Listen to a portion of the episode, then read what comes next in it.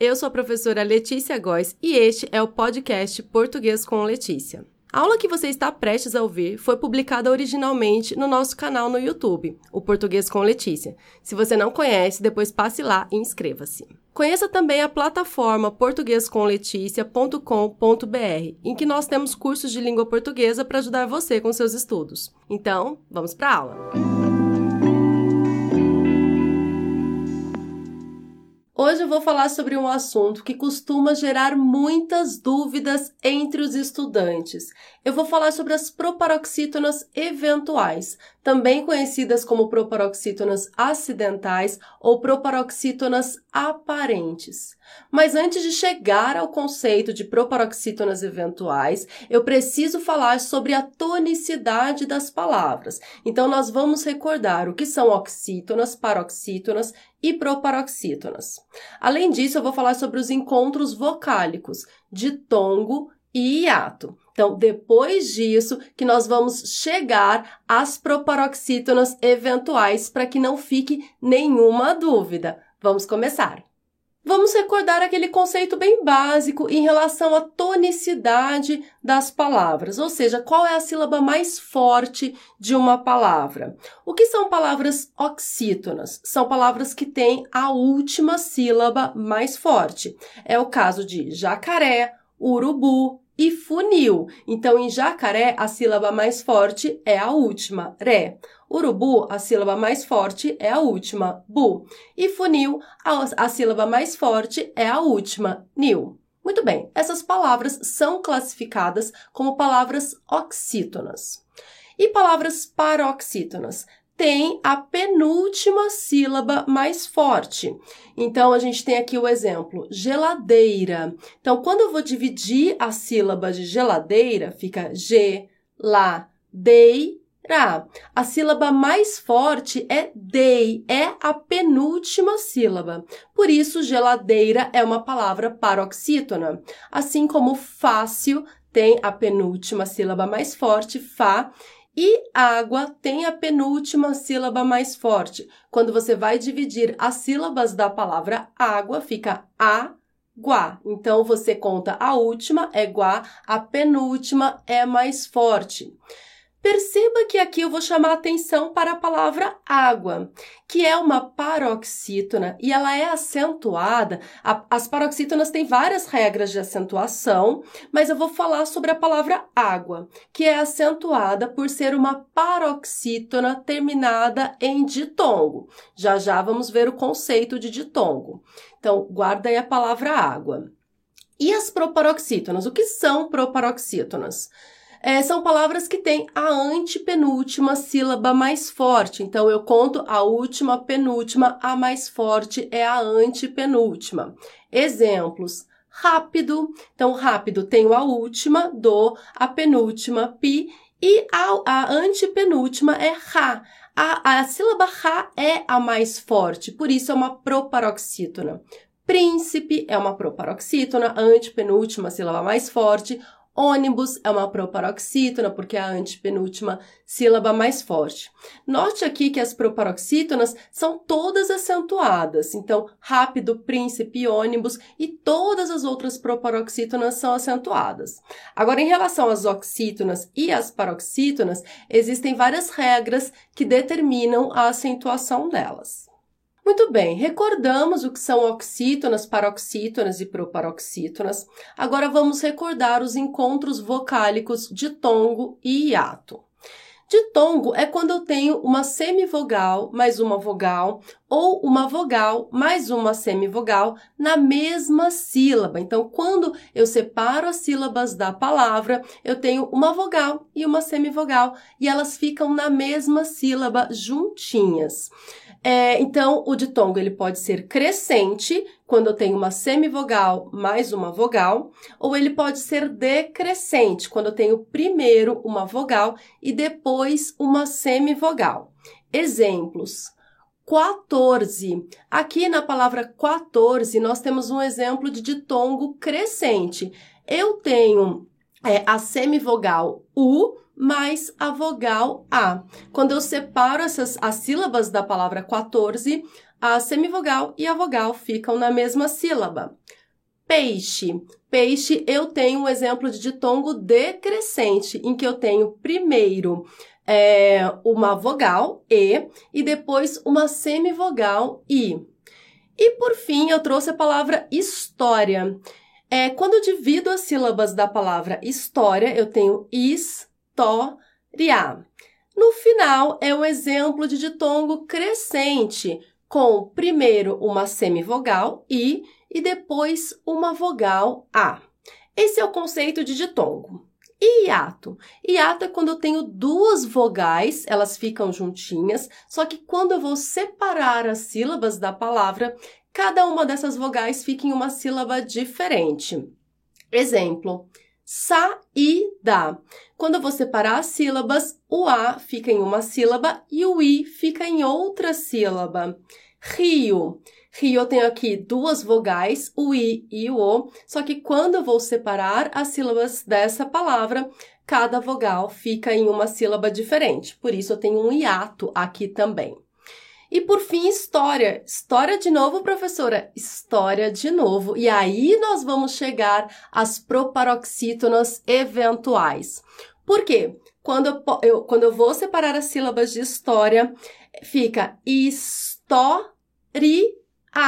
existe também essa possibilidade. Então, aquele ditongo crescente que eu havia mencionado lá em cima, história, aqui eu optei por separar e aí virou um hiato, história.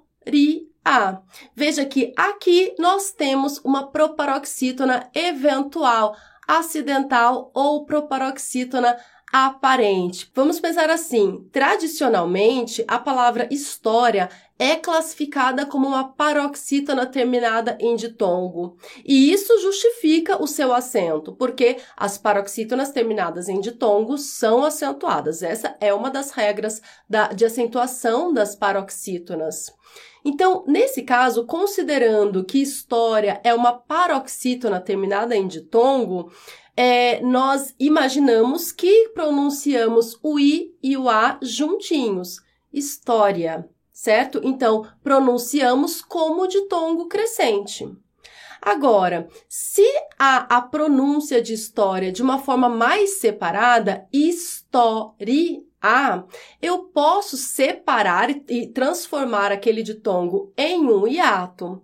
Só que como eu vou classificar é, essa palavra como uma proparoxítona eventual? Ela eventualmente é uma proparoxítona, porque existe uma oscilação de pronúncia. É uma palavra que pode ser pronunciada de duas formas. Então, essa oscilação na pronúncia permite que, embora ela tradicionalmente seja classificada como uma paroxítona terminada em ditongo, que eu classifique-a também como uma proparoxítona.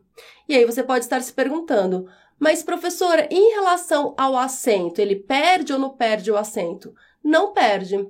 Por quê? Porque as paroxítonas terminadas em ditongo são acentuadas, certo? Certo. E as proparoxítonas também são acentuadas. Então, se eu opto por separar ali uh, aquele ditongo e transformá-lo em um hiato, essa palavra deixa de ser uma paroxítona e passa a ser uma proparoxítona. E todas as proparoxítonas são acentuadas. Então, isso não vai fazer diferença em relação à acentuação.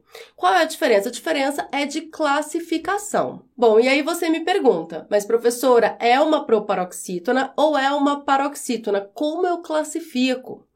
Tradicionalmente é uma paroxítona terminada em ditongo, e é dessa forma que os concursos públicos costumam trazer, costumam exigir, como paroxítona terminada em ditongo. Mas a, a divisão como proparoxítona, como hiato ali no final, ela também é possível e também é aceita por muitos dicionários e muitas gramáticas. A dica que eu trago, se você está prestando um concurso público que tem uma linha mais tradicional, é paroxítona terminada em ditongo. Se houver conflito nas alternativas e o edital do concurso não, não especificou uma gramática, um autor, você pode entrar com recurso, porque as duas formas de divisão são aceitas. E para trazer mais exemplos de proparoxítonas eventuais, eu trouxe aqui uma lista de palavras que são paroxítonas terminadas em ditongo e eventualmente são proparoxítonas eventuais. Por quê? Porque podem ser pronunciadas como ditongo na posição final ou como hiato. Então veja, trouxe aqui a palavra áurea, áurea ou aurea. O mesmo acontece com páreo, páreo ou pareo. História é a palavra sobre a qual nós já falamos um pouco nesta aula. História ou história. Série, série ou série. E por aí vai. Tem aí uma lista de palavras com todos os ditongos crescentes em posição final da palavra. Uma observação sobre as proparoxítonas eventuais é que o próprio nome já diz, são proparoxítonas eventuais. Eventualmente são proparoxítonas. São proparoxítonas acidentalmente. Isso quer dizer o quê? Que é, a classificação original delas, vamos dizer assim, é, são paroxítonas terminadas em ditongo. Por isso a gramática tradicional trata essas palavras como paroxítonas terminadas em ditongo. Lembrando que a acentuação não, não é prejudicada nessa mudança de classificação, porque paroxítona terminada em ditongo é acentuada e proparoxítona é acentuada também, então fica tudo a mesma coisa.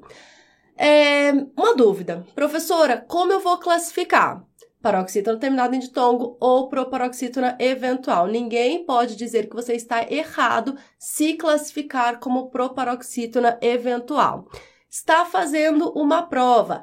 É, o edital desse concurso trouxe lá é, o autor tal ou a gramática específica para você estudar. Essa gramática específica diz que é uma proparoxítona, por exemplo. Caiu na prova, aí não cabe recurso, você precisa classificar como proparoxítona.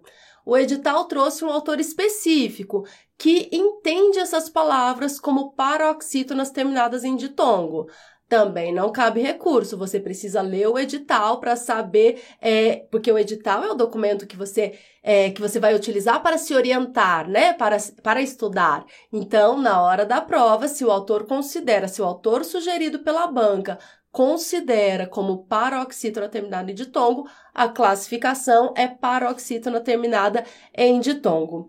Eu, particularmente, prefiro a classificação de paroxítona terminada em ditongo, que foi o modo como eu aprendi na escola, e para mim é, é a pronúncia mais natural. Então, se eu penso no meu nome, Letícia, então, Letícia, eu pronuncio como uma paroxítona terminada em ditongo, porque o i e o a ali, para mim, ficam muito juntinhos. Para mim, é um ditongo, não um hiato. Mas precisa saber que existe essa possibilidade de separação, transformando o ditongo em hiato.